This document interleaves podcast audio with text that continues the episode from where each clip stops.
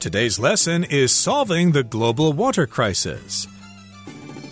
Hi, everybody. My name is Roger. And my name is Helen. And today we're going to continue to talk about the global water crisis. And we want to solve the global water crisis. Yes, we're having trouble with water supplies, with droughts and flooding. But if we all work together, if we all pitch in, we should be able to get through this crisis together. Now, last time we talked about some statistics that painted an alarming picture, didn't we? Yes, we talked about how droughts have affected the food supply chain and how it's impacting the livelihood of farmers farmers and a lot of other problems that have been caused. Exactly. And of course, our food supply chain will be affected as well because water is used in agriculture and we don't want to have water supplies mismanaged. We want people to manage our water supplies safely and effectively. And in the future, of course, a lot of people in the world, if not everybody, will be affected by this crisis in the year 2050. So now is the time to act. And now is the time to listen to today's lesson, and then we'll come back to discuss it. Fortunately, solutions to the water shortage crisis do exist. Israel, for example, has built a number of desalination plants to turn seawater into drinking water. The country plans to expand this approach by building a pipeline that will desalinate water from the Mediterranean before pumping it into the Sea of Galilee, a large lake in northern Israel. It also treats and recycles almost all of its wastewater, putting it to use in the agricultural industry. 大家好，第一部分我们看到单字 expand。这个字是动词，意思是扩大、发展或是扩张。例如，The owners of the business have plans to expand to other cities。那间企业的所有人计划要扩大发展到其他城市。或者 ，A balloon expands as it is filled with air。气球充气时会变大。另外，补充这个字的名词 expansion，e x p a n s i o n，expansion 指的是扩充或是扩展。像是 We have plans for the expansion of our house, such as an additional bedroom and bathroom. 我们有扩建房屋的计划，例如增加卧室和浴室。或是 the expansion of the metal tube was caused by heat. 那根金属管因遇热而扩张。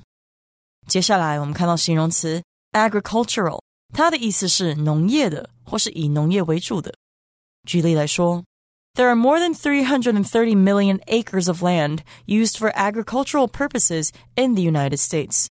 美国有三亿三千万英亩以上的土地作为农耕用途。另外，补充这个字的名词 agriculture。agriculture，a g r i c u l t u r e，agriculture，它指的是农业或是农耕。例如，Most of the land in this region is used for agriculture。这区域大部分的土地都被用于农业用途。也可以说，domestication of animals preceded the development of agriculture。人类驯养动物的发展早于农业的发展。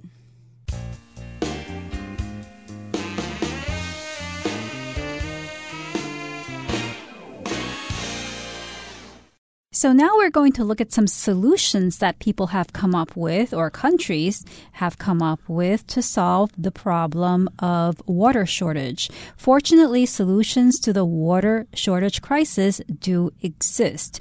Israel, for example, has built a number of desalination plants to turn seawater into drinking water. Exactly. So Israel is a country in the Middle East and it's quite dry there.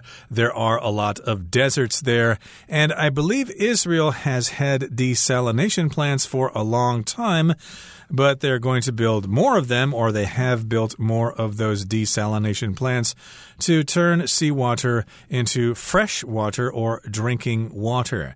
Now, desalination means turning salty water into water that does not have salt in it. Notice in that word we've got the word sal, S A L, which is Latin for salt. So, desalination, getting rid of the salt in water. And of course, these are facilities or plants which process seawater and turn it into drinking water. That's right. The country plans to expand this approach by building a pipeline that will desalinate water from the Mediterranean before pumping it into the Sea of Galilee, a large lake in northern Israel. So even though this body of water is called the Sea of Galilee, it's actually a large lake and it's located in northern Israel.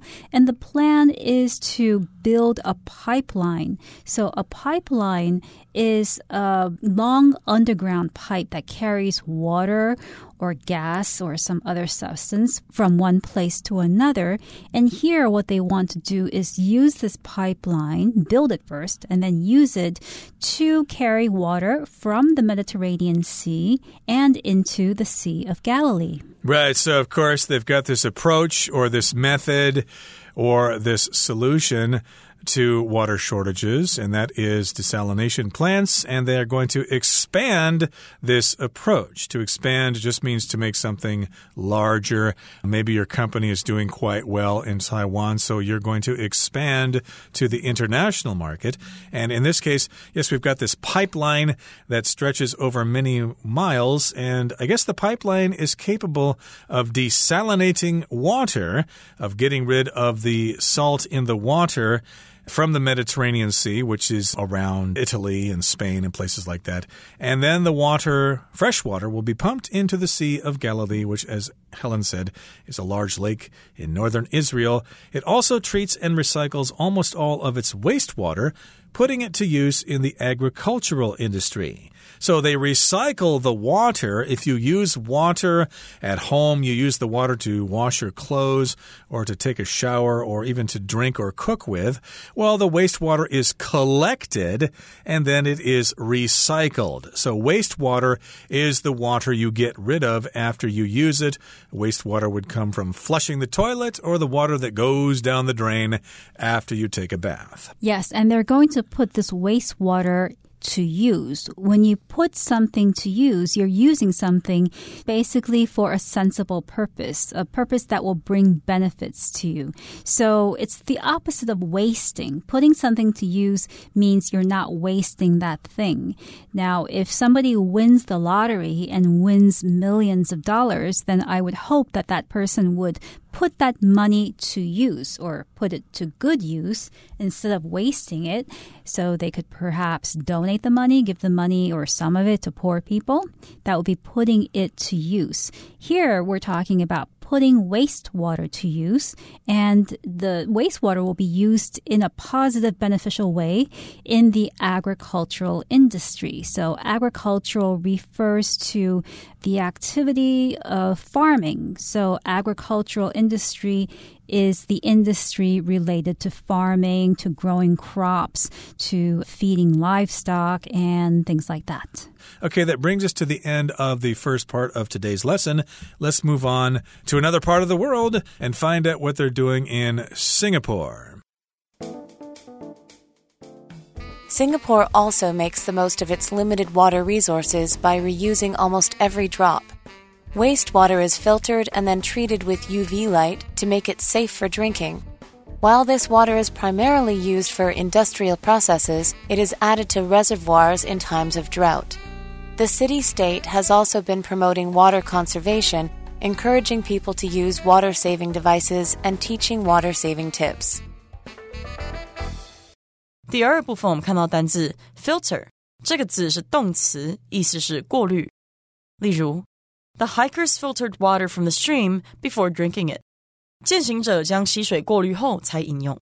或是 The water in the fish tank is regularly filtered to keep it fresh and clean. 鱼缸里的水会定期过滤，以确保新鲜干净。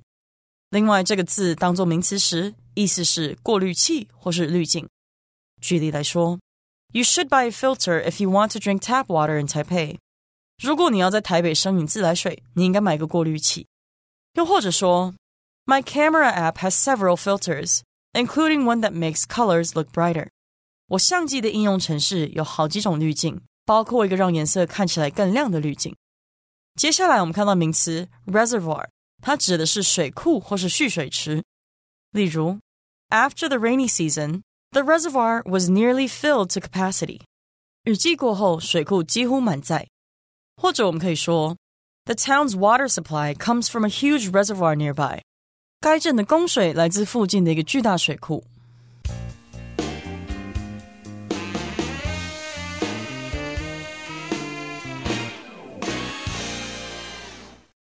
So, in the last part, we looked at Israel and what this country was doing to combat water shortages. And now we're going to move on to Singapore. Now, Singapore also makes the most of its limited water resources by reusing almost every drop. So, we know that Singapore, being a very small country and being a country that's surrounded by salt water, its water resources are limited. So, what the country has decided to do is is to make the most of its limited water supply. When you make the most of something, you're taking advantage of that thing and trying to get as much as you can out of that thing. Yeah, make the most of something. For example, maybe you got a job, but you don't like it. It's a dead end job, but you decide, well, I'm going to make the most of it. I'm going to learn some various things from working at this company, even though I don't like my coworkers, but I'm still going to make the most of my situation. I'm not going to complain about it with my friends and family all the time. So, yes, indeed, Singapore makes the most of its limited water resources and it reuses almost every drop of water. Now, for example, a wastewater is filtered and then treated with UV light to make it safe for drinking. If you filter something, that means you send a liquid through something and then the filter holds back the bad things and lets the good things through. Okay, so you might have a water filter in your home so that your drinking water is fresh and that it doesn't have nasty things inside it. And remember, there I'm using it as a noun, actually, a water filter, that's a noun, but here filter is being used as a verb, which means you actually filter the water or you take the bad things out of the water by running the water through a filter. Yes, and once that wastewater has been filtered and all of the objects, the tiny objects, solid parts have been removed from the water, the wastewater is then treated with UV light. UV refers to ultraviolet light, and ultraviolet light can be used to treat things, to make things less harmful. You can kill bacteria, perhaps, or things that might be unhealthy if they get in your body. So, in this process, wastewater is basically treated in a very detailed and multi step process. Exactly. So, they're using UV light. UV light can kill nasty things in the water. I knew of some people using UV light to kill the germs on money, for example. Of course, money passes from hand to hand in society. There might be viruses on the coins you get in change from the convenience store. So sometimes they use UV light to kill the bacteria. And that's what they do in Singapore to the water. And while this water is primarily used for industrial processes, it is added to reservoirs in times of drought.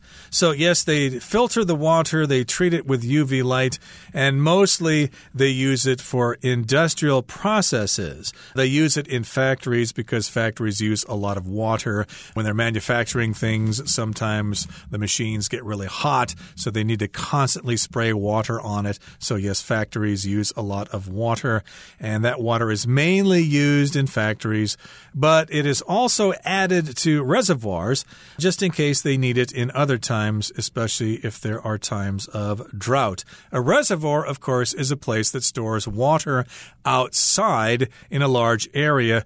Like uh, here in Taiwan, of course, we've got the Fei Cui Reservoir near Wulai, and there's also the Shimen Reservoir out in, uh, is that Taoyuan? Is it out that far? I think it is. Right. And the city state has also been promoting water conservation, encouraging people to use water saving devices and teaching water saving tips. So here, Singapore is being referred to as a city state because Singapore is both a city and it's also a state in that it's a country, it's independent country. So we call Singapore a city state. And Singapore, the city state, has been promoting water conservation. When you conserve something, you are keeping it from going away or from being destroyed. So conservation is the careful use of in this case water, but it could be other resources as well. It could be electricity, it could be gas, anything that is needed. You could have forest conservation, protecting trees in forests and things like that. And the government also encourages people to use water saving devices and they also teach people water saving tips. So sometimes we have devices that save water, shower heads that don't spray so much water on you so you don't waste so much water. And there are other such devices that do these kinds of things. Okay, that brings us to the end of the second part of our lesson for today. Let's listen now to the third and final part. These solutions will go a long way towards solving water scarcity but they don't deal with the root cause of the problem. If we are to truly tackle the water crisis, we have to address the behaviors that contribute to climate change in the first place. 最后第三部分，我们看到动词 tackle，它的意思是处理。举例来说，Vincent tackled the difficult task without a complaint。Vincent 毫无怨言的处理了这个困难任务。或者我们可以说 if we keep calm and cooperate, we can tackle any challenges we may face. 如果我们保持冷静、同心协力，就能对付可能面对的一切挑战。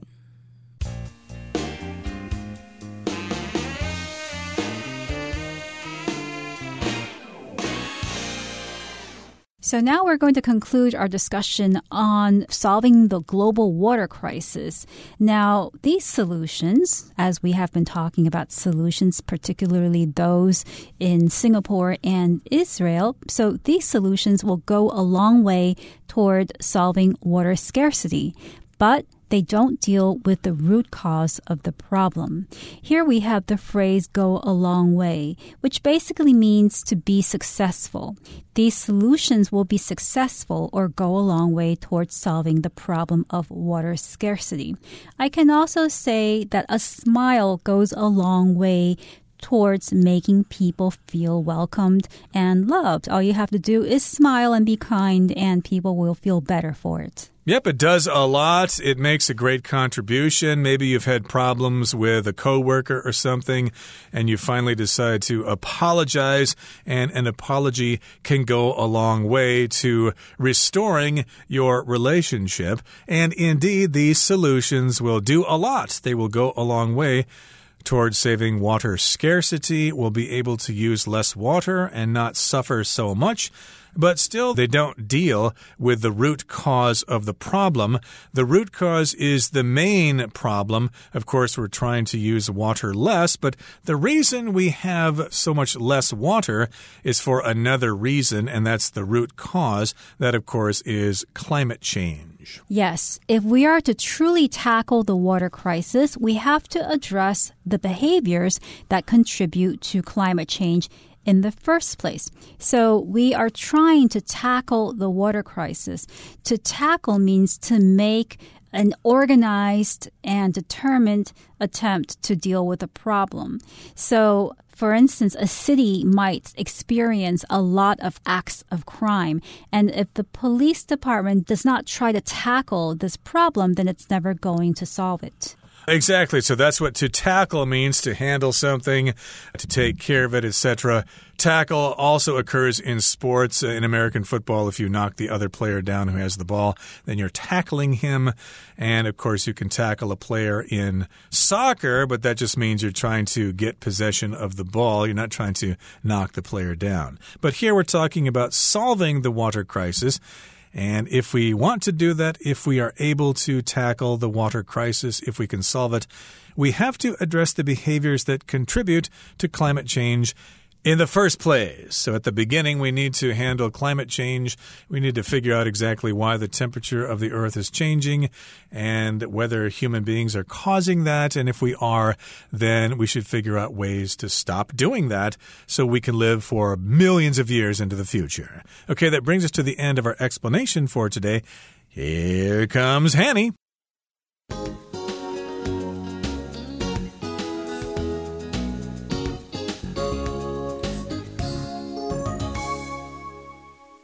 各位同学，大家好，我是 Hanny。我们来看今天的文法重点。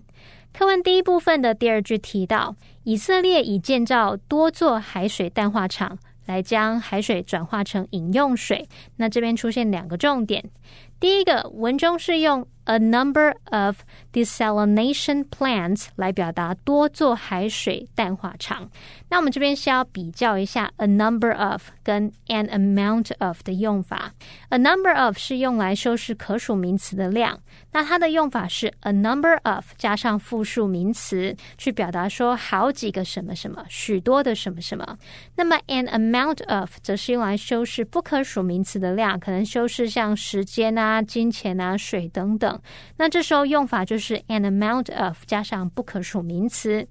那我们可以在 amount 或者是 number 前面加入形容词，像 high、large、great 等等，去表达大量的什么；或者是你也可以加入 small 之类的，去表达少数的、少量的什么。举例来说，a large number of tourists 就是大量的观光客；a small number of students 少数的学生；a large amount of money 大量的金钱，a small amount of information 是少量的资讯。好，再看到第二个重点呢，课文是用 turn sea water into drinking water 来表达将海水转化成饮用水。那么 turn A into B 表示将 A 变成 B，被动用法是 A be turned into B。我们就来造两个例句。The witch turned the princess into a squirrel。女巫把公主变成松鼠了。 或者是说，The old factory was turned into a museum。那栋老旧工厂被改造成一间博物馆了。好，我们接着读到课文第二部分第一句。新加坡也借由重复使用几乎每一滴水，来充分利用其有限的水资源。文中用到一个用法是 make the most of something，是表达充分利用什么什么，或者是从什么当中获得最大收益。我们这边要补充几个意思相似的用法。第一个是 get the most out of something，这是表达从什么当中获得最大收获，充分利用某事物。举例来说，with careful planning, you will be able to get the most out of your savings。有了仔细的规划，你就能充分利用自己的储蓄，从中得到最大收获。好，那第二个补充的是 make the best of something。它也带有充分利用的语义。不过，这个片语呢，通常是指说遇到不方便或不愉快的情境，仍然设法善用你手边有的资源。也就是说啊，在不利的情况下，尽力而为，去充分发挥可用之处。假设你跟家人朋友去离岛玩好了，那你要回来的时候，不小心碰到这种航班啊、船班被取消，这时候做什么事也不能改变什么嘛。也许你可以说。Let's just make the best of it and do something fun。我们就随遇而安，充分利用这样的情况来做点好玩的事情吧。好，以上是今天重点整理，我们回顾今天单字吧。Expand. The author wants to expand her short story into a novel. Pipeline. The proposed oil pipeline was not built as a result of environmental concerns. Agricultural. Bananas, mangoes, and pineapples are among Taiwan's major agricultural products. Filter Kidneys filter blood to remove waste products from the body. Reservoir The heavy rains increase the amount of water in the city's reservoirs. Conservation The conservation efforts are intended to protect Australia's coral reefs. Tackle the government hopes its new program will help tackle youth unemployment.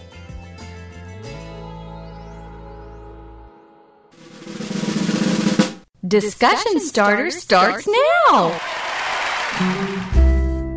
Here's our discussion started for today. The question is Do you think water conservation efforts alone will be sufficient to address water shortages? Why or why not? I do not think that water conservation efforts alone will be sufficient to address water shortages. Given that we have to still deal with the problem of climate change and droughts and rising temperatures? Well, I think that water conservation efforts alone will be sufficient. They will have to be sufficient to address water shortages because I think climate change is too late to solve. We've already pumped too much CO2 into the atmosphere. It's going to be up there for decades. And people aren't going to stop their bad habits now. They're just going to blame other people. So the only choice we have is to conserve water because global warming is never going to go away.